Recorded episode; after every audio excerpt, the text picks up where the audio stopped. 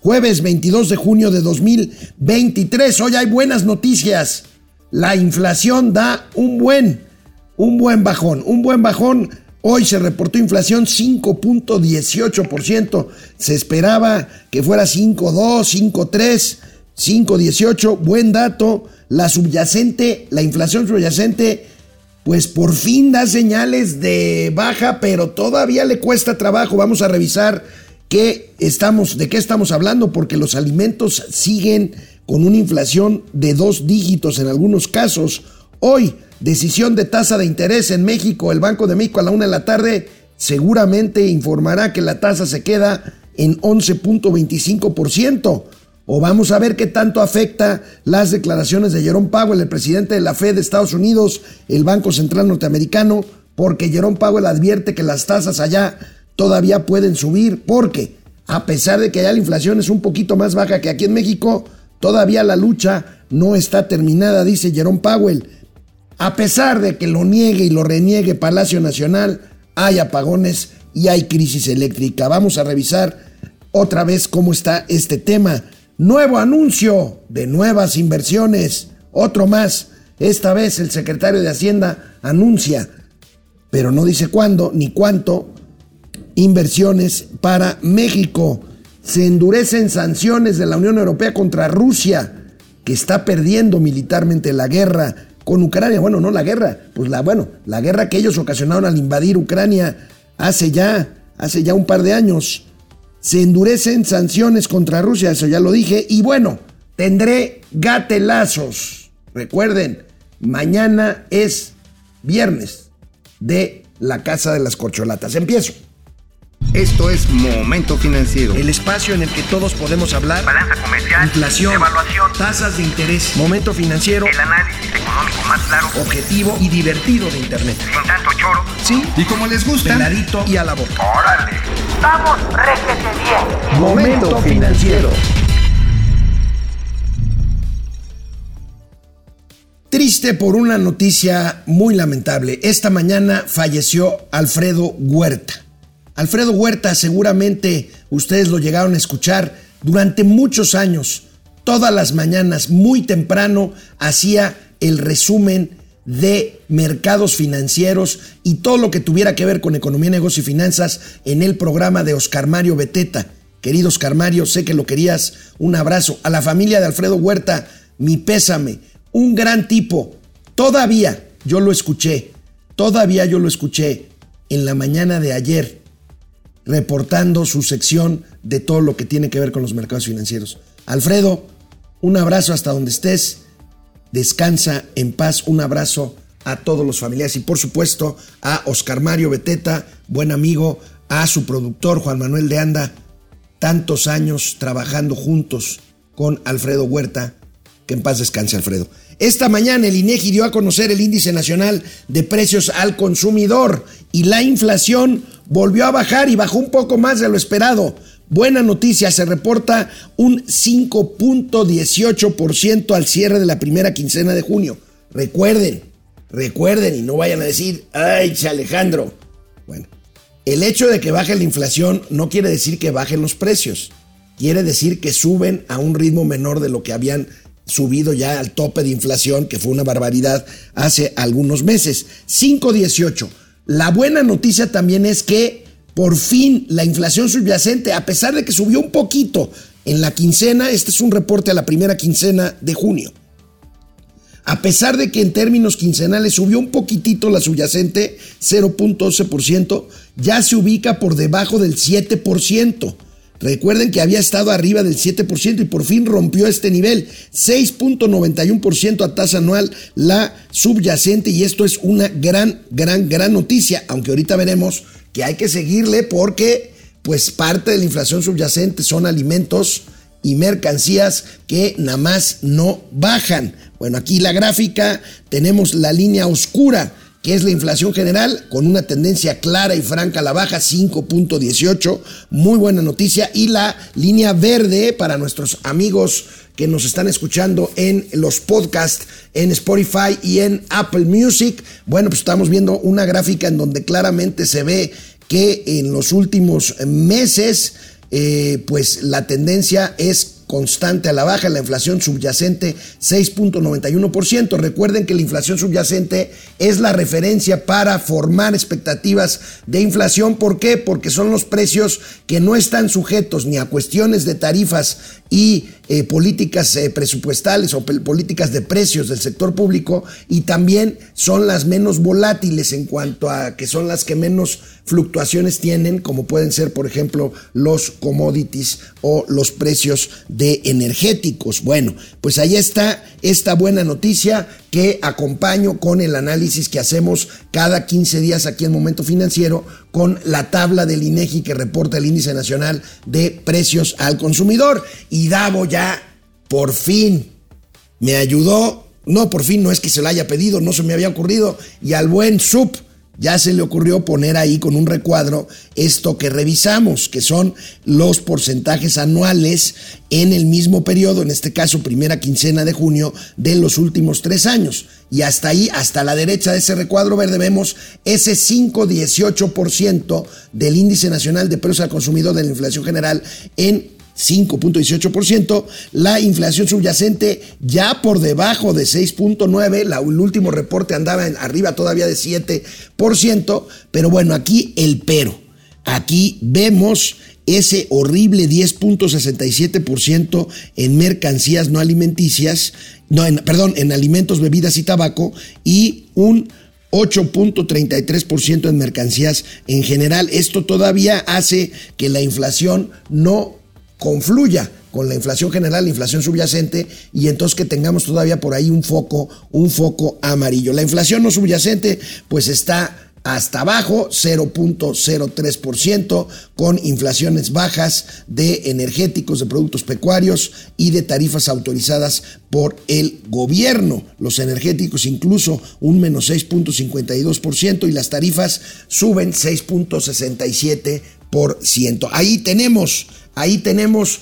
pues la radiografía de la inflación, que insisto, es una buena noticia, es una eh, pues fecha la de hoy que marcará ya eh, desde hace algunos meses, pero marca ya una tendencia mucho más clara, sobre todo en cuanto a la inflación subyacente, que nos hace pensar que hoy a la una de la tarde el Banco de México, pues no, por supuesto, no va a subir las tasas, tampoco las va a bajar porque ya lo anticiparon en ese sentido, aunque por ahí hay una declaración que ahorita comentamos del presidente de la Fed Americana. Pero vamos a ver, vamos a ver primero, bueno, la tasa de interés, ustedes recuerdan, anda en 11.25%, la tasa eh, mexicana alta, cuyo diferencial de 6 puntos versus la de Estados Unidos, pues hace que el tipo de cambio esté como está en niveles de 17, 17, 20, en fin, por lo pronto, por lo pronto, en un... No, antes de hablar de esto, vamos viendo, Sub, cómo están los productos que más subieron y que más bajaron en la quincena.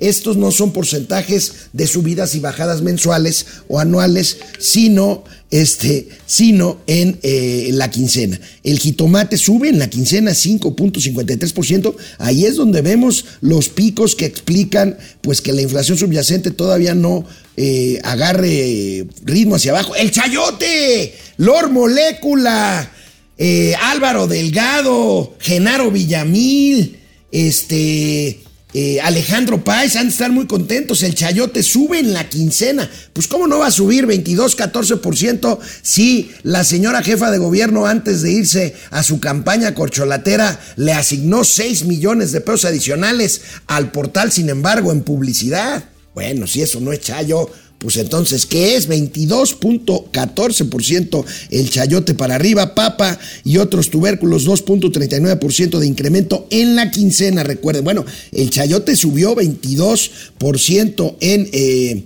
eh, en, la quincena es muchísimo. Azúcar 2.6, eh, 2.6, eh, naranja 3.97, cada casi 4%. La gasolina de bajo octanaje 0.17%, eh, restaurante similar 0.25 y tortilla de maíz 0.26 de incremento. Básicamente, pues es un incremento cero, pues.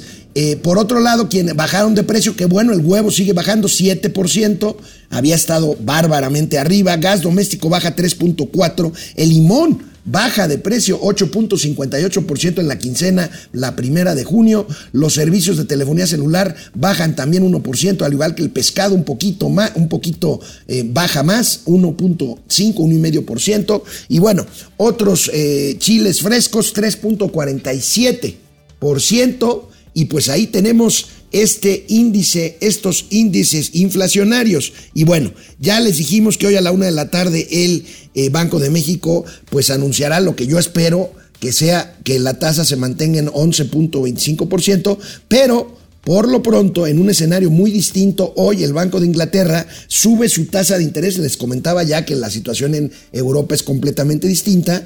Allá en Inglaterra la inflación es del 8.7% y por lo tanto hoy el Banco de Inglaterra subió su tasa de interés medio punto porcentual y la coloca en un máximo de 5%. Mientras tanto, a pesar de una menor inflación en Estados Unidos comparada con la de México y por supuesto con la de Europa, Jerome Powell Jerome Powell, el, jefe de la Fed, de la Reserva Federal Norteamericana, no descarta una nueva tasa en alza en las tasas de interés, como podemos ver en estas dos notas. Esta es de milenio. Ahí tenemos a Jerome Powell, el presidente del Banco Central Americano. La lucha contra la inflación no ha terminado, dice Powell. Y dice, la Fed aún tiene un largo camino por recorrer para controlar la presión sobre los precios. Afirma, pero ve prudente mantener la tasa de interés. Bueno, esto indica que probablemente en junio en julio la mantenga, pero no descarta que más adelante la aumente. Como dice aquí, Powell refuerza previsión de más alzas en la tasa. Pues lo que está haciendo es prevenir de que no nos relajemos, de que aunque las tasas se mantengan sin cambio por el momento, pues en cualquier momento viene, otra viene otro apretón en caso de que la inflación se salga de control y nos haga por ahí alguna travesura que nadie queremos, que nadie queremos que suceda. Y bueno, la calor, la luz, los apagones. Perdónenme, ayer lo tuvimos en los gatelazos, me excedí, recibí comentarios de colegas, de amigos, de sobrinos, de sobrinas, si quieren que me excedí por eh, pues esto que pusimos aquí de una mentira flagrante del presidente de la República de decir, no, no hay apagones, oiga presidente, pues es que si hay, oiga, no hay muertes por el calor, bueno, pues yo dije ayer que no había, pero sí hay, pero poquitos. Y entonces me exalté un poquito, les ofrezco una disculpa si ofendí a alguien o si les parece que el exabruto fue demasiado amplio. Bueno, no tengo problema en ofrecer disculpas, a pesar, pero a pesar, sigo, no quito el dedo del renglón. A pesar de que el presidente lo niegue, persiste la emergencia eléctrica. Ayer se alcanzó un nuevo pico y hoy ocurrirá de nuevo un nuevo pico de demanda de consumo. ¿Por qué? Por el calor. ¿Y por qué? Pues me dirán misa, pero ¿qué tiene que ver? Dicen, bueno, tiene el horario de verano ese que no, pues tiene que ver con que entre otras cosas se aplicó justamente para que los picos de demanda por calor pues no fueran necesariamente a las horas que están siendo, sin esa hora menos y que implica que haya apagones. Hoy se refleja nuevamente en la primera plana de reforma, desborda demanda a servicio eléctrico, supera consumo generación, urge plan contra apagones. Recuerden, aquí se los dijimos, nosotros los advertimos desde hace dos o tres años, antes de la pandemia. Bueno, vamos a ver esta otra de la razón. ¿Anticipan más apagones de energía en el país por elevadas temperaturas? Pues no lo decimos nosotros, ahí están las cifras.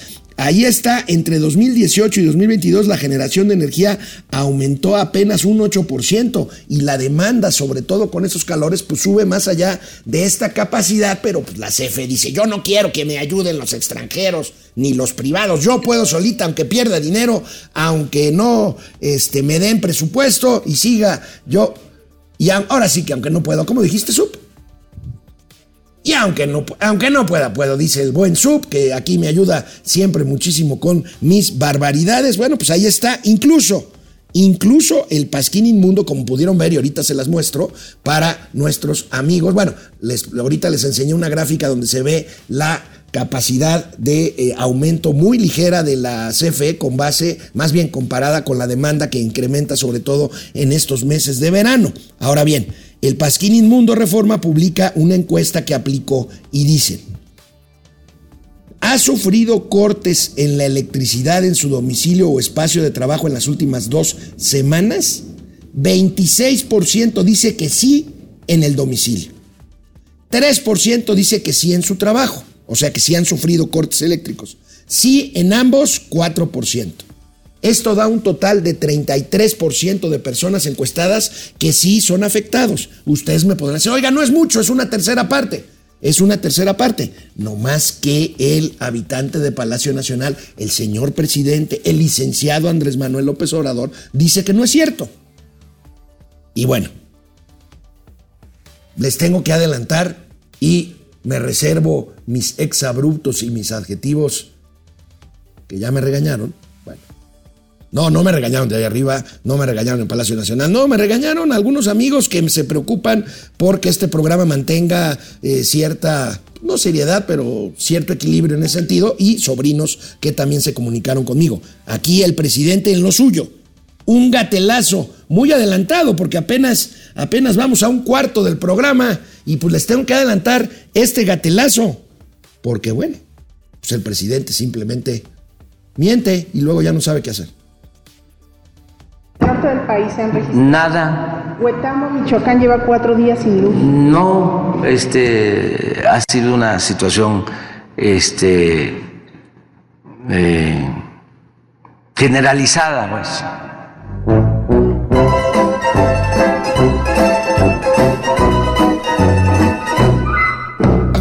Oiga, presidente, en una comunidad de Michoacán llevan varias horas o varios días. Bueno, bueno. Le quiero decir que no nada más es esa comunidad de, de Michoacán. Es Chihuahua. Es Tamaulipas. Es Tabasco. Es Campeche. Es Veracruz. Es Yucatán. ¿Qué hacemos?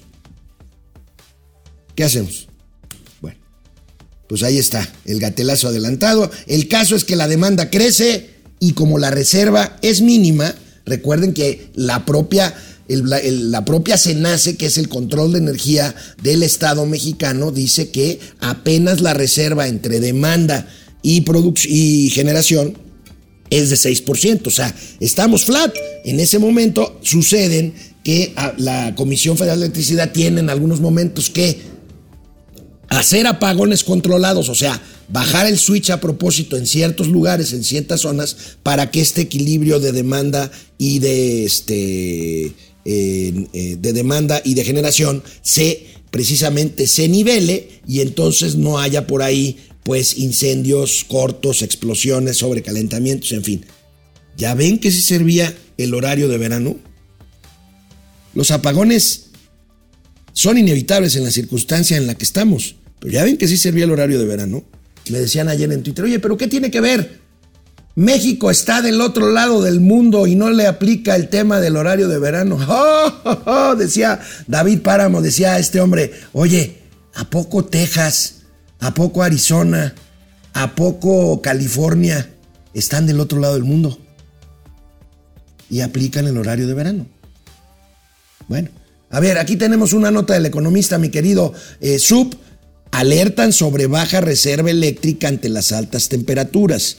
Para nuestros amigos de los de, Spotify y de Apple Watch, eh, Apple este, Music, perdónenme, eh, es una gráfica en donde se ve claramente que el margen de reserva que les estoy diciendo pasó su, subrepticiamente, o sea, rápidamente de 20 a 6%. Y aquí tenemos tres líneas en donde se ve claramente que durante las horas del día las, la demanda ha ido claramente creciendo en 2023, muy por arriba de líneas parecidas, con una tendencia parecida por horas del día. ¿Por qué? Pues porque es obvio que durante todos los años pues, hace más calor a las 3 de la tarde que a las 10 de la mañana.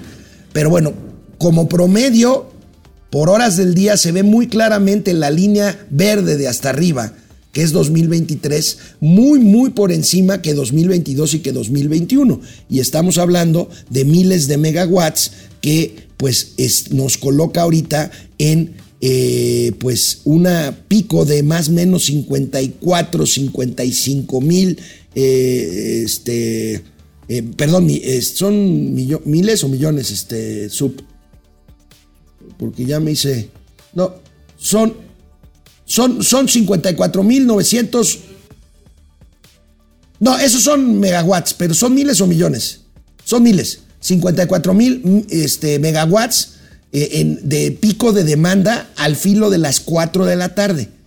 Fíjense, este pico era 54.9, es 54.9 al filo de las 4 de la tarde en 2023. Bueno, a esa misma hora en 2022 el pico era 47.9 contra 54.9 y uno menos 46.7 en 2022. Ahora, ojo, porque ya por ahí algunos chairos, incluso unos que me decepcionan mucho, pues porque son colegas respetables, serios, gente ya mayor, que bueno, pues está comprometida con la 4T y pues ni modo, ¿no? Dice, y entonces estás diciendo que la temperatura aumenta por culpa de no haber cambiado el horario de verano. No, no estoy diciendo eso.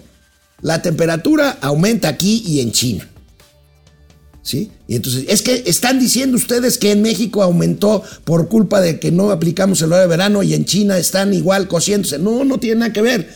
Tiene que ver con que eso que dijo el presidente de la República de decir, sobrinos, bueno, no son sobrinos de él, son sobrinos míos. A ver, pelafustanes, pelafustanas, levántese una hora más temprano. Pues eso era el horario de verano. Eso era el horario de verano. ¿Por qué no les gustaba mucho el horario de verano? Pues porque es como si te tienes que levantar una hora antes. Aunque sea la hora que le oficialmente la que marca el reloj, que sea la misma hora que te levantas todos los días. El presidente dice, oye, levántate, en lugar de levantarte a las 6, levántate a las 5. ¿Y qué creen que era cuando, aunque te levantaras a las 6 con el horario de verano, para efectos prácticos, eran las 5 de la mañana del horario de invierno? ¿Por qué? Porque esa hora ya hay luz. Y al revés, en la noche oscurece más temprano y entonces se prende la luz más temprano, se hacen actividades de noche más temprano, más horas y por lo tanto se consume más energía. Pues si no hay, a ver, ¿por qué creen Chairos, Chaires, que este mundo, que este país empezó en 2018? No empezó en 2018. Las decisiones que se tomaron antes de 2018 eran por algo. El horario de verano no fue una ocurrencia neoliberal para chingar. Tiene, tenía su lógica. Ustedes se atreven hasta decir que la democracia en este país empezó en 2018. No empezó en 2018. Empezó muchísimo antes. Les doy una fecha, empezó en 97, 1997. Pero bueno, necios, necios, necias y como dice Mauricio Flores, necies. Bueno, por enésima ocasión se anuncian nuevas inversiones. Ya habíamos contado. ¿Cuántas contó Mau la otra vez? ¿11 o 12? Bueno, ayer fue el secretario de Hacienda y Crédito Público, el señor Rogelio Ramírez de la O, el que dice, se van a anunciar nuevas inversiones para aprovechar el nearshoring. Preocúpense primero por resolver el tema de la electricidad, caramba. Bueno, pero pues lo anuncia. Aquí está el anuncio que hace ayer en una reunión con un banco grande, JP Morgan. No, no, no, no, no. Ya aquí el calor, el calor hace estragos en la sinapsis cerebral del sub. En puerta más anuncios de inversión, afirma Secretaría de Hacienda y Crédito Público, Atracción de Capitales. El secretario de Hacienda insiste en el nearshoring. Pues sí, pero no habla de los problemas con el abasto de energía eléctrica, ni de los problemas comerciales con Estados Unidos y Canadá, ni de la certeza de las inversiones, ni de controlar mejor el déficit fiscal. Claro, él dice que lo está controlando, y pues sí lo está controlando, pero ya anda por 4%. Entonces, bueno, ¿qué vamos a hacer con este anuncio? Vamos a ver.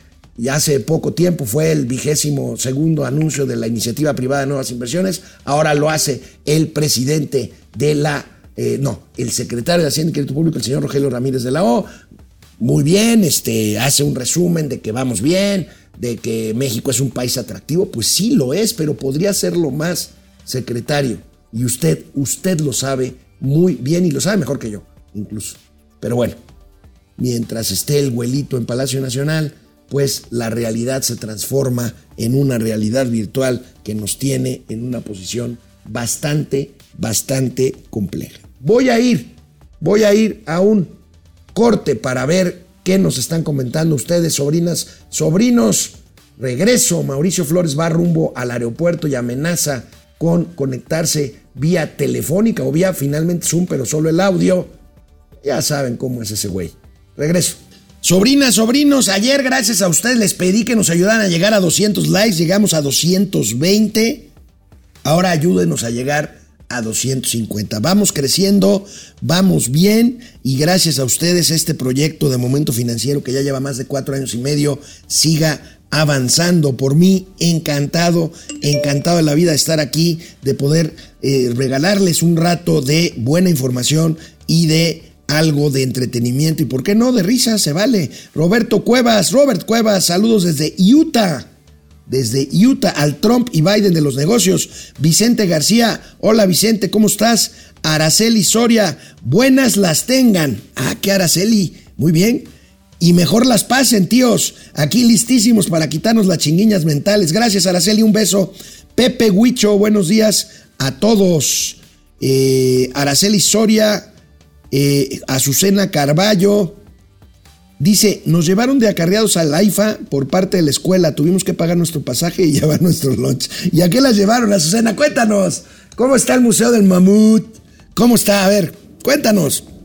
Oscar Márquez, saludos desde la Casa Gris, o sea, estás en Houston. El Pidio Ortega, saludos afectuosos para todos y veamos qué nos, nos tienen los mejores financieros. Gracias, El Pidio. Santiago Arzate, desde Puebla, capital. Gracias, saludos allá a Puebla. Salvador Villa y Eli, un beso, están por allá por Puebla, mis queridos amigos, los la familia Villa Ávila, Joselo Aguilera, gracias, Juan Manzanero, muy buenos días acá presente como todos los días, gracias mi querido Juan Ángeles Ábalos, ¿cómo estás? Ustedes no están para saberlo ni yo para contarlo, pero yo trabajé con Ángeles en el piso, ¿cuál era? 43, piso 43 de la torre de Pemex. Saludos Ángeles, gracias. José Almazán Mendiola, hay más familiares de Luisa María Alcalde en el gobierno que vuelos en el AIFA. Bueno, eso no es muy difícil, pero sí, sí es cierto. ¿Cómo habrá conseguido Adán Augusto su relojito de casi un millón de pesos pagándolo con cash o heredándolo como López Obrador heredó su rancho de la chingada? Bueno, Pepe Almazán, no voy a cuestionar el tema del reloj en sí mismo salvo por estos que pregonan austeridad y pobreza franciscana y la madre. Pero Adán Augusto es un hombre rico. Adán Augusto heredó una notaría de su padre allá en Villahermosa y tiene negocios, es un hombre que tiene recursos. Entonces, bueno, Javier Ruiz Rivera, saludos a Gordolfo Gelatino y doña Naborita. Gracias, Ignacio Gordoa, ¿cómo estás? Ayer a las 7.30 de la tarde, dice José Almazán, ya estaba oscuro. Si tuviéramos horario de verano, cerraría el uso de energía por una hora. En cambio, a las 5.30 ya está claro cuando mucha gente sigue dormida. Las obsesiones cuestan caro. Mira, te lo agradezco porque lo explicaste infinitamente mejor que yo. Así que te invito a que te vengas al estudio y me ayudes más seguido porque luego yo me hago solito bolas el engrudo. Tavo Rivera, saludos, buenos días desde Mexicali. Uy, Tavo, te compadezco, no te alejes del aire acondicionado, no salgas. Cruz Omar, Gutiérrez Chávez, saludos desde San Miguel de Allende. Uy, uy, uy, hace tiempo que no voy a San Miguel, me voy a armar un, una, una salidita un fin de semana ya. César Durán, saludos tíos, muy buenos días. Sondeo, ¿qué es lo más raro de estos apagones? Las pre-campañas que no son pre-campañas, 68%. Marcelo Ebrard volviéndose loco, 17%. Adán repartiendo recursos, 2%. Andy rechazando una secretaría, 14%. Bueno, vamos con más información aquí en Momento Financiero. Bueno, pues hablando de sequía, esta está a todo lo que da. A todo lo que da. Veamos este mapa verdaderamente dramático. Después de comentar con ustedes de que sí servía el horario de verano y ver el tema de los picos de demanda por hora en promedio durante los tres últimos años, incluyendo este que estamos viviendo ahora, bueno, miren nada más este mapa. Millones en sequía extrema. El último reporte de Conagua sobre las lluvias en el país establece que 95 municipios habitados por 8 millones de personas están bajo una condición de sequía extrema, 8.9% más que al cierre de mayo. Es verdaderamente este un problema. Me decía hoy mi productor general en la mañana, eh, saludos a Iván Rocha, me decía que a estas alturas del año ya debería estar lloviendo, por lo menos aquí en la Ciudad de México, casi todas las tardes. Y pues nos estamos ahogando. Ahí está los efectos del cambio climático, los efectos de la sequía que pasan por el tema de la electricidad, pero es verdaderamente un problema de estrés, de estrés hídrico y de un problema de eh, calor muy, muy, muy importante. Bueno, pues ahí está. ¿Qué más tenemos, Up? Venga, vámonos con la Unión Europea. Bueno, pues, a ver, vamos a recordar. El 24 de febrero de 2022, o sea, casi, hace ya casi año y medio, un poco menos de año y medio, Rusia de Vladimir Putin invadió sin motivo alguno a su vecino Ucrania. Bueno, estamos a 12 más 4, 16, 17 meses. Bueno, los rusos pensaban terminar este conflicto que ocasionó problemas. Después de la pandemia, pues teníamos, estamos apenas retomando el tema de las cadenas de suministro y, todo el tema de, de, de los gasoductos, el gas, la electricidad. Y bueno, pues Putin le apostó a acabar en unas cuantas semanas con la soberanía y la independencia de Ucrania. Vamos rumbo a dos años y Ucrania le está ganando militarmente a Rusia. Rusia tiene miles de muertos, sobre todo de una compañía de mercenarios, una compañía que se dedica a vender, a rentar mercenarios a Rusia, que han perdido cientos de miles de soldados en esta guerra. Bueno, pues en medio de esta tragedia, porque es una tragedia humanitaria con miles de muertos y con destrucción en infraestructura y en ciudades ucranianas, pues tenemos esto, la Unión Europea ante este pues este avance militar de las tropas ucranianas que han sido verdaderamente heroicas, este pues endurece la Unión Europea las sanciones a quienes apoyen a Rusia o a quienes no ejecuten esas sanciones, que pues básicamente consisten en aislar a Rusia y a Vladimir Putin para pues presionarlo de alguna manera y evite y se retire de esta invasión que tiene que ver pues con una amenaza para toda la Unión Europea y para el mundo. Y aquí tenemos pues esta foto del señor Anthony Blinken con su homólogo ucraniano.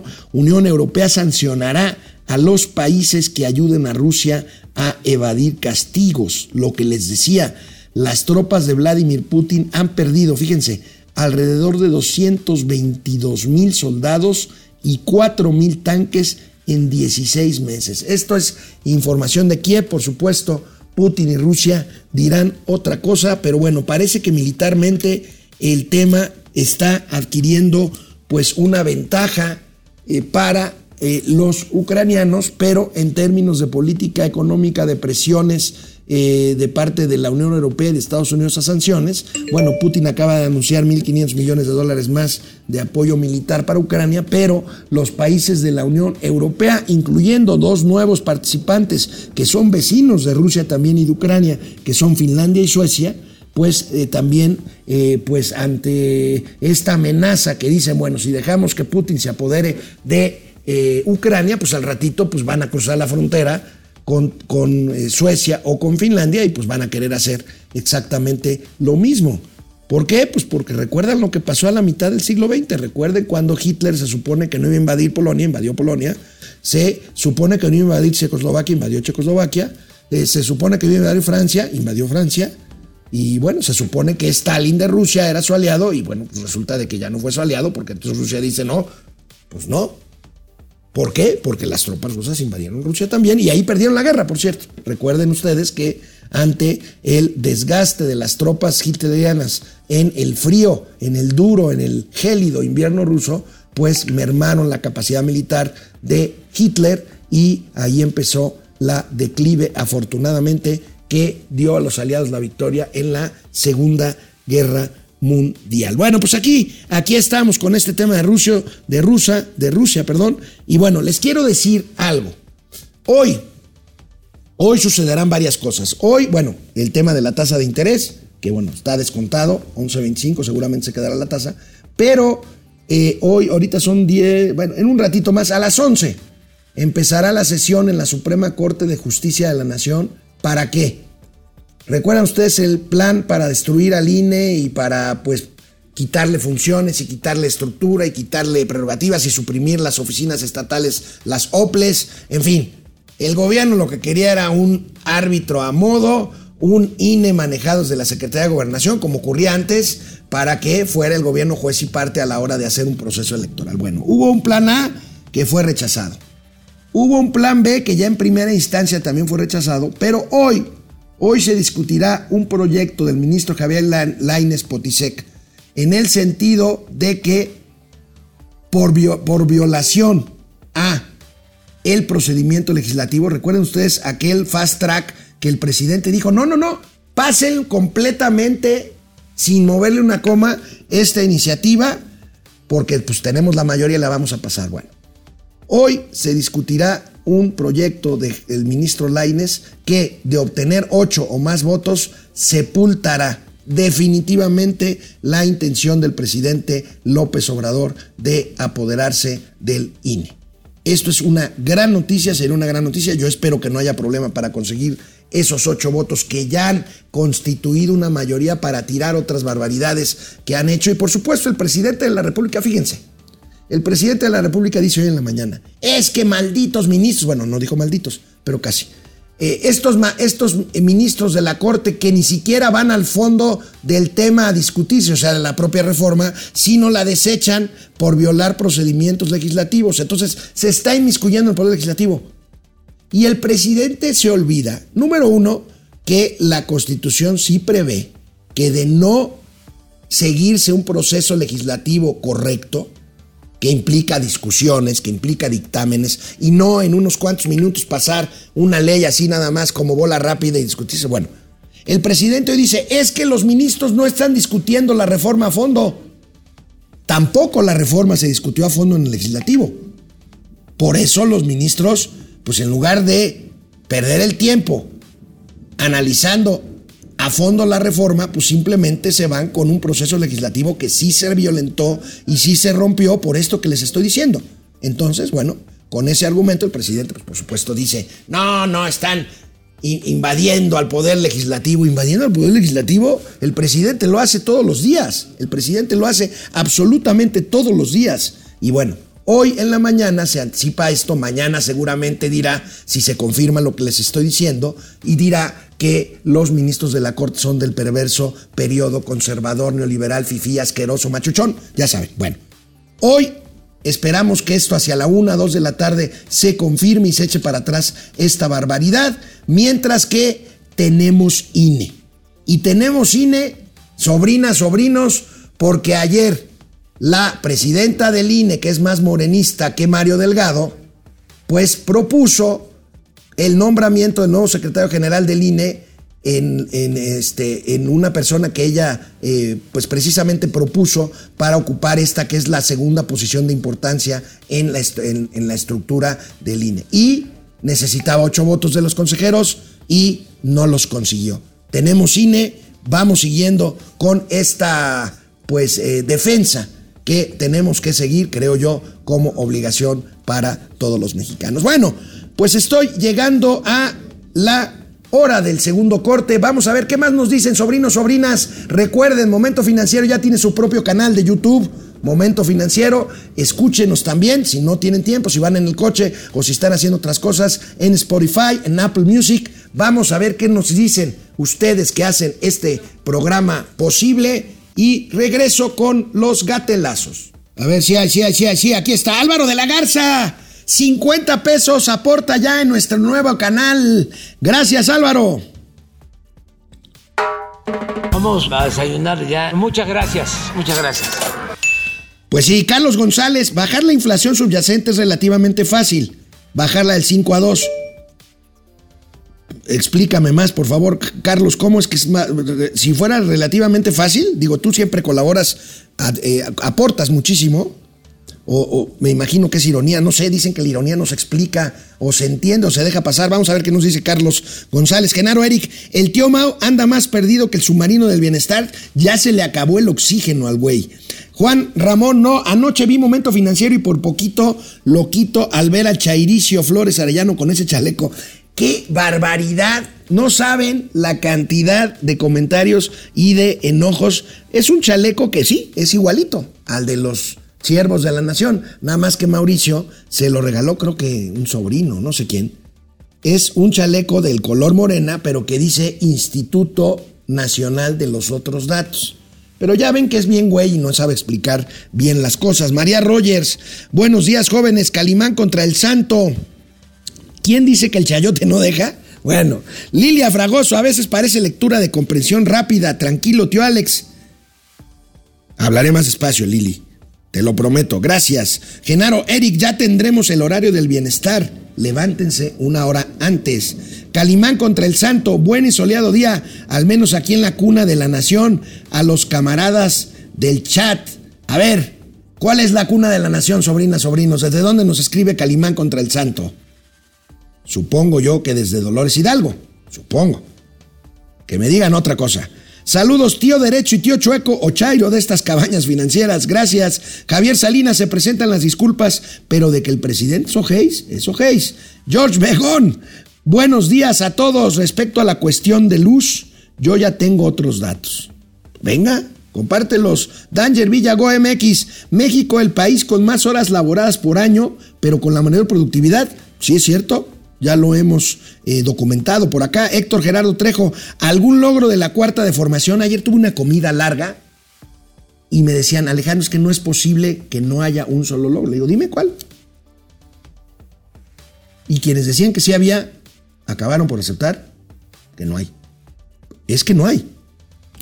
Héctor Gerardo Trejo, Javier Ruiz Rivera, mi voto está definido para 2024. Nunca había sido tan fácil saber contra quién votar, no a favor de quién. Lo traigo en la cartera en mi cado fuera AMLO y su séquito. Bueno, este no podemos hacer campaña, pero bueno, no es la primera vez que pasa. Se llama voto útil y ya ha pasado. De hecho, López Obrador ganó con millones de votos de personas que ahora están arrepentidas y que no votaron por él, sino en contra del PAN y del PRI. Eso es clarísimo, ¿eh? Emanuel Paulino, buenos días. Con estos tremendos calores las gallinas ya están contentas y poniendo huevos al por mayor y por tanto el dinero de estos ya bajó, ¿verdad? bueno, César Contreras, saludos al equipo desde Mexicali. Depredador mercenario, ya dejen de llorar por el horario de verano, ¿no? Yo no lloro. Yo nada más digo, Depre, que el presidente de la República nos pidió que hiciéramos lo que ya hacíamos automáticamente con el horario de verano. Así de simple. Último momento, me reportan, Guardia Costera de Estados Unidos descubre restos cerca del Titanic. Expertos evalúan si son del submarino perdido Titán. Híjole, ojalá y si sean y ojalá y estén vivos. Se ve difícil, ¿eh? Decían que la reserva de oxígeno del pequeño submarino es un, me, decían que es un submarino del tamaño de una minivan, de una, este, de una camioneta de estas minivan eh, y había cinco personas a bordo. Vamos a ver. Eh, bueno, gracias Argenis por darme este último momento. Bueno, ¿qué es lo más raro de estos apagones? Las precampañas, que no son precampañas, 64%. Marcelo Ebrard volviéndose loco y ordeñando vacas, 19%. Adán Augusto repartiendo recursos con su relojote, 3%. Y Andy López Beltrán rechazando una secretaría de su carnal Marcelo, 14%. Vamos con gatelazos. Nuestro presidente, porque es de todos, aunque no nos guste, aunque no hayamos votado por él, el presidente sigue gateleando y sigue mintiendo. Miren este, gatelazo presidencial. Vamos avanzando, nomás que es muy complejo. Este, se contrató una empresa, falló, tuvimos que este, buscar otra que está trabajando bien, de acuerdo a lo que me informan, y estamos pensando que vamos a llegar al sitio eh, en los primeros meses del año próximo. La otra mina de Sabina, Piñavarete, eh, se está avanzando también mucho y esperemos que en agosto antes de agosto ya lleguemos a las galerías donde eh, pensemos, pensamos que están los mineros. ¿Por qué mentirá? ¿Saben cuántos años han pasado desde la tragedia de la mina de, pancha, de pasta de conchos? 17. Si era imposible encontrar restos en una mina que explotó o que tuvo una sobrecarga de gases y que tuvo pues una ignición que supuso que pues no hay restos por los calores extremos que generó esta, este incidente, imagínense ustedes 17 años después. ¿Qué gana el presidente diciendo que los van a sacar ya? Ahora sí, después de 17 años.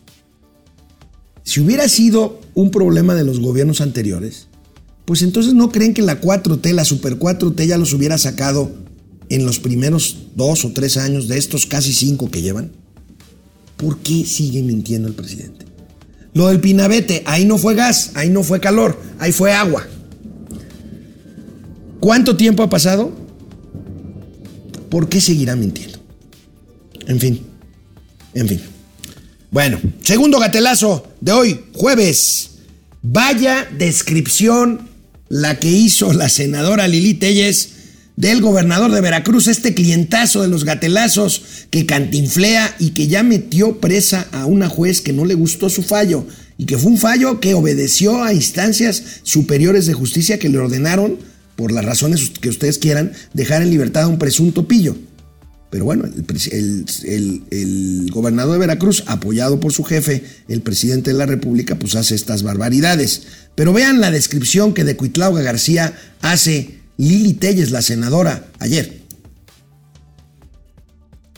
Es lo que está pasando con el tirano de Veracruz, con un tipo que es en realidad el más enano, el más salvaje, el más rabioso de los léperos de la 4T, de los léperos de Morena. Se llama Cuitláhuac García. Este tipo, este, este pequeño enano tiranito, él ha instaurado un régimen de terror y de persecución política en Veracruz. Bueno, no dejó títere con cabeza la senadora Lili Telles. Bueno, les tengo una noticia. Estamos a punto de llegar en unos pocos días a los 3 mil seguidores eh, eh, o, suscriptores, no sé cómo decirlo, en eh, nuestro nuevo canal de YouTube. Ayúdenos, ¿acaso llegaremos hoy mismo? Todavía faltan un par de gatelazos. Venga, echémosle ganas. Venga, el siguiente gatelazo. Bueno, Xochitl Galvez, la verdad, dice Xochitl, hay que hacer cosas diferentes. Vaya que las está haciendo. Mire nada más, está aquí la discusión de que si se va a la segura, entre comillas, porque tiene muchas posibilidades de ser candidata al gobierno de la Ciudad de México y ganar el gobierno de la Ciudad de México, o escuchar el canto de las sirenas y decir, también puedo ganar la presidencial y ser la candidata opositora a la presidencial y ganarle a Claudia Sheinbaum seguramente. Miren esta pieza que dice que es solamente la primera parte de su decisión si va por la grande o no. Buena creatividad de Xochitl, vean este gatelazo. Hola, estoy aquí en la parte alta de Tepatepec. Lo que ven atrás son los cerros. Puse ahí mi celular en un árbol y vamos a deshojar la margarita que me encontré aquí. Son silvestres aquí en la parte alta. ¿No? ¿Sí? ¿No? ¿Sí? ¿No? ¿Sí? ¿No?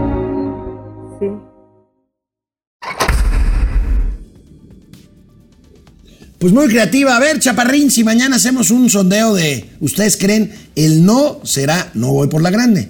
El sí es, será sí voy por la grande. Vamos a ver. Bueno, gatelazo de la 4T. A 10 días, 10 días de que supuestamente Dos Bocas va a refinar su primer barril de gasolina, a 10 días, porque prometieron que el 1 de julio. Y a casi un año después de inaugurada, inaugurada por supuesto sin haber sido terminada, pues ¿qué podía salir mal? ¿Qué le podía pasar a una refinería a medio construir? Eso sí, inaugurada con bombo y platillos, antes de producir dentro de nueve días supuestamente su primer barril de gasolina. ¿Qué le podría pasar? ¿Acaso quemarse? Miren. Parece que estaban cargando gasolina, güey. ¿Estaban cargando gasolina? Sí, güey. Estaba la pipa, güey. Estaba el compresor, güey. Estaba cargando